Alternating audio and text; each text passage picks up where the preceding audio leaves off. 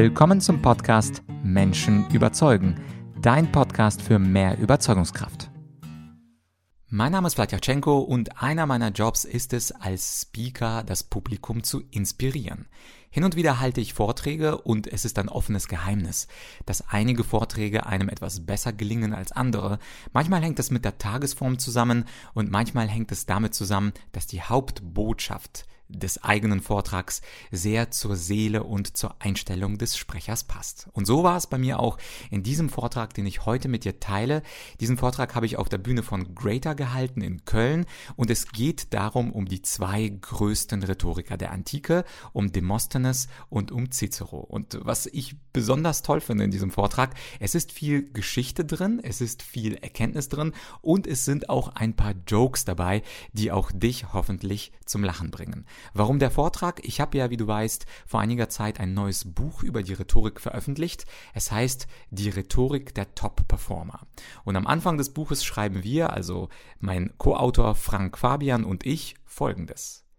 Richtet man den Blick auf die erfolgreichsten Zeitgenossen in Politik und Wirtschaft, erkennt man sofort, dass Spitzenkarrieren nur möglich sind, wenn man ein Top-Performer der Rhetorik ist. Und natürlich ist die Frage, was sind denn die Geheimnisse dieser rhetorischen Top-Performer, dieser legendären Redner? Und um genau diese Frage dreht sich dieser Vortrag. Ob mir das gelungen ist, witzig zu sein, informativ und entertainend, das würde ich gerne auch von dir wissen. Schreib mir gerne dein Feedback zu meinem Vortrag an podcast.argumentorik.com. Aber jetzt Bühne frei für Demosthenes und Cicero. Ich möchte euch die zwei größten Geheimnisse der zwei berühmtesten Redner der Weltgeschichte heute vorstellen.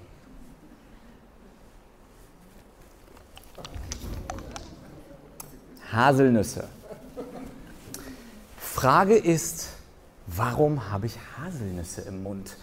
Vielleicht, weil mir einige Nüsse fehlen, um diesen Vortrag zu halten? Oder möchte ich eine tiefe psychologische Wahrheit in eurem Unterbewusstsein installieren, dass wir alle früher oder später harte Nüsse im Leben zu knacken haben? Beides ist es nicht. Es hat was zu tun mit dem ersten Helden, über den ich gerne heute sprechen würde. Der berühmteste Redner der griechischen Antike, ich sehe es in euren Augen, ihr schlaft langsam ein. Immer wenn ich griechische Antike sage, egal wo, da gähnen schon vor allem die Letzten in der Reihe und denken, griechische Antike. Und mir ging es auch, aber ich verspreche euch, das Leben dieses ersten Mannes namens Demosthenes, das hat viel Sex, Drugs und Rock'n'Roll. Und es beginnt ein bisschen traurig. Seine Geschichte beginnt so, dass er mit sieben Jahren ein Weiser wird. Das heißt, sein Vater, seine Mutter sind tot, aber das gute Vater überlässt ihm im heutigen Geld 10 Millionen Euro, was er aus Waffengeschäften im alten Athen gemacht hat. Also wer viel verdienen will, Waffengeschäfte waren schon zweieinhalbtausend Jahre früher in unserer Geschichte ziemlich hoch im Kurs. Er hatte aber ein Problem. Er hat das Geld ja nicht persönlich bekommen, sondern er hatte drei Vermögensverwalter und ihr wisst, wohin die Reise geht. Falls jemand einen Vermögensverwalter oder Fondsmanager mal hat, das Geld ist irgendwie nicht mehr da gewesen. Also leider haben alle Vermögensverwalter das Geld einfach vertrinkt und veruntreut. Und das Problem war, Demosthenes war ein kleiner Wicht. Der hatte keine Kontakte, der hatte kein Geld, der hatte keine vernünftige Ausbildung. Aber beim Spazieren über Athen, da hat er herausgefunden, man kann mit Kraft der Rhetorik in Gerichtsprozessen zu seinem Recht kommen. Also hat er entschlossen, ich werde Rhetoriker. Er hatte aber noch ein kleines Problem. Er war klein, er war schmächtig, er hat gestottert er hatte eine leise Stimme gehabt, also kein fancy Mikro wie hier bei Grader. Und vielleicht das lustigste Problem, er hatte eine RL-Schwäche. Also er konnte nicht Rhetorik aussprechen, sondern es war bei ihm Letolik. Kleines Problem, wenn man später der beste Anwalt von Athen und auch der beste Redner der griechischen Antike sein möchte. Aber er hat sich auf eine Reise gemacht und zwar hat er sich selber ein Bootcamp aufgesetzt. Und dieses Bootcamp, das zeige ich euch jetzt. auf meinem Slide. Er hat nicht bei Greater die Rednerausbildung gemacht und auch nicht bei mir, sondern er kam einfach ans Meer. Und das Meer, das seht ihr hier, das war so ähnlich wie das Publikum. Das Meeresrauschen waren die Geräusche des Publikums und er hat sich auch noch einen Bunker gebaut unter der Erde, damit niemand ihn hört. Und dann, als er nach zwei Jahren voller Motivation und Rhetoriktipps rausgekommen ist, seinen ersten Prozess geführt hat, haben die Leute ihn ausgelacht. Sein Spitzname Batalos. Batalos auf Altgriechisch Schwächling, Warmduscher. Hat nichts gebracht, dennoch hat er gegen einen der Leute das Geld zurückbekommen, hat dann weiter trainiert, diesmal mit besseren Trainern, also nicht mit mir, sondern mit Aristoteles, Theophrast, Platon, also Jungs, die etwas mehr drauf hatten. Ja, und dann hat er gesagt, äh, okay, ich gehe in die Politik, das hat man früher so gemacht, wenn man gut reden konnte, heute ist es anders, also wenn man schlecht redet, geht man eher in die Politik. Aber damals war es umgekehrt, wo man ein guter Redner war, hat man dann ein politisches Amt bekleidet und irgendwann hat man Demosthenes gefragt, wo er die klarste Aussprache hatte, die schönste und lauteste Stimme, wo er also genug trainiert hat, hat man ihn gefragt, was ist das Wichtigste von allen diesen 2000 Rhetoriktipps, die man hat. Und er hat gesagt, der beste Rhetorikratschlag, den ich geben kann und das Wichtigste bei einer Rede sind nicht die Argumente, ist nicht das Gedächtnis des Redners, das ist auch nicht irgendwie die Struktur des Vortrags, die Storyline. Er hat gesagt, das ist die Aktion, das ist der Vortrag selbst. Wer da nicht performt, der ist ein Schwächling. Und dann haben wir ihn gefragt, okay, was ist der zweitwichtigste Tipp? Dann meint er, es ist dasselbe. Ja, okay, aber der drittwichtigste witzigste und wichtigste Tipp auch dasselbe. Es ist immer der Vortrag. Es ist immer die Aktio, die Action. Was Demosthenes aber nicht verraten hat, ist, es ist gar nicht sein Geheimtipp. Weil wenn man seine Reden liest, seine berühmten Philippiken, die er gegen einen König, Philipp II. aus Makedonien gehalten hat, die ersten waren gar nicht so gut. Und auch seine Anwaltsreden waren gar nicht so gut. Aber irgendwann hat er etwas gefunden. Er hat gefunden, wofür sein Herz brennt. Und das war die Unabhängigkeit von Athen vom Tyrannen aus Makedonien. Und er hat das Volk aufgerufen, er hat die Athener überzeugt, wir sollen gegen diesen Philipp II. kämpfen. Kleines Problem, Philipp II. hat ihn ein, zwei und dreimal besiegt. Aber dann ist Philipp II. gestorben und äh, unser Demosthenes hat gesagt, ja, ich habe Glück gehabt, aber dein, dein, Sohn, den kennt ihr wahrscheinlich, den Sohn von Philipp II., das war Alexander der Große, zu früh gefreut. Also wieder Kriege verloren, echtes Problem, aber die Reden sind trotzdem in Erinnerung geblieben. Und seine berühmteste Rede, gehalten vor 2350 Jahren, hieß ohne Ironie und ohne Witz und ohne Humor De Corona. De Corona.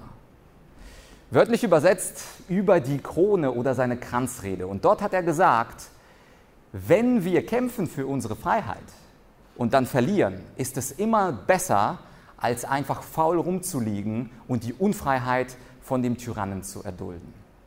Und dann wurden seine Reden auch rhetorisch brillant. Und das ist gleichzeitig das erste große Geheimnis. Heute, wenn ihr in ein Rhetorikseminar geht, dann stellt ihr die Frage, die häufigste, wo sollen meine Hände hin? Ja, wo soll ich beim Vortrag mit den Händen hin? Wie soll meine Stimme, wie soll die Intonation sein? Wie soll ich spazieren? Soll ich gehen? Soll ich stehen? Soll ich auf einem Bein stehen? Aber da zäumen wir das Pferd von der falschen Seite auf. Es geht nicht darum, was wir tun sollen nach außen, sondern es geht darum, werden wir für unsere Maxime kämpfen. Bei Demosthenes war das die Maxime, dass er keinen Tyrann haben wollte, der Athen belagert. Und ich sage euch, wenn ihr damit zu einem Rhetoriktrainer geht, dann ist er arbeitslos. Weil wenn ihr für eure Sache kämpft, wenn ihr genau wisst, das ist mein oberstes Lebensprinzip, meine Maxime, dann werden die Hände, die Gestik, der Blickkontakt und die Emotionen von alleine weitergehen.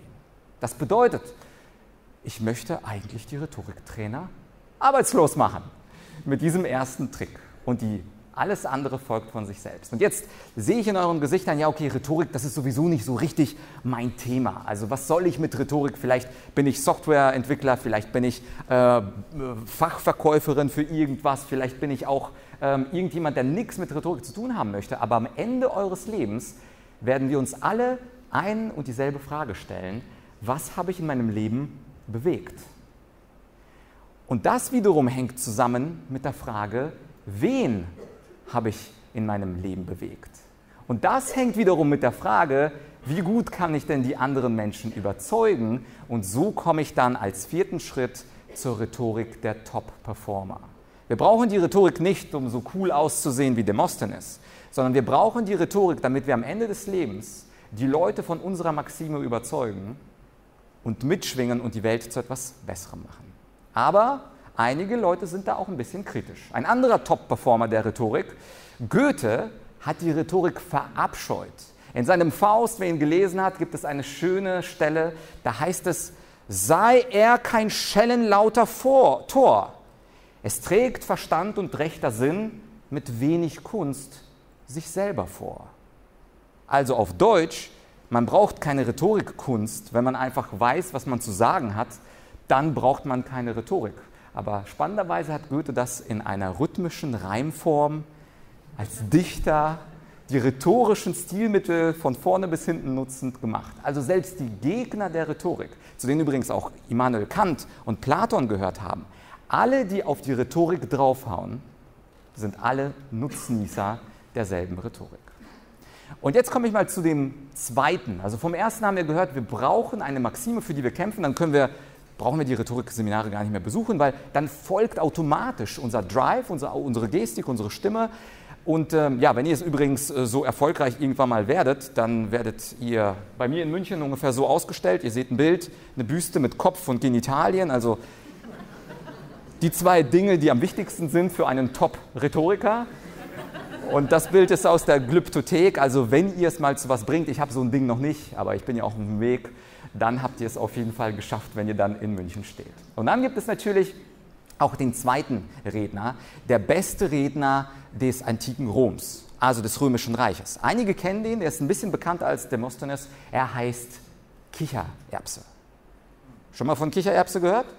Kika, Kichererbse oder auf Deutsch eingedeutscht, das ist der gute Cicero.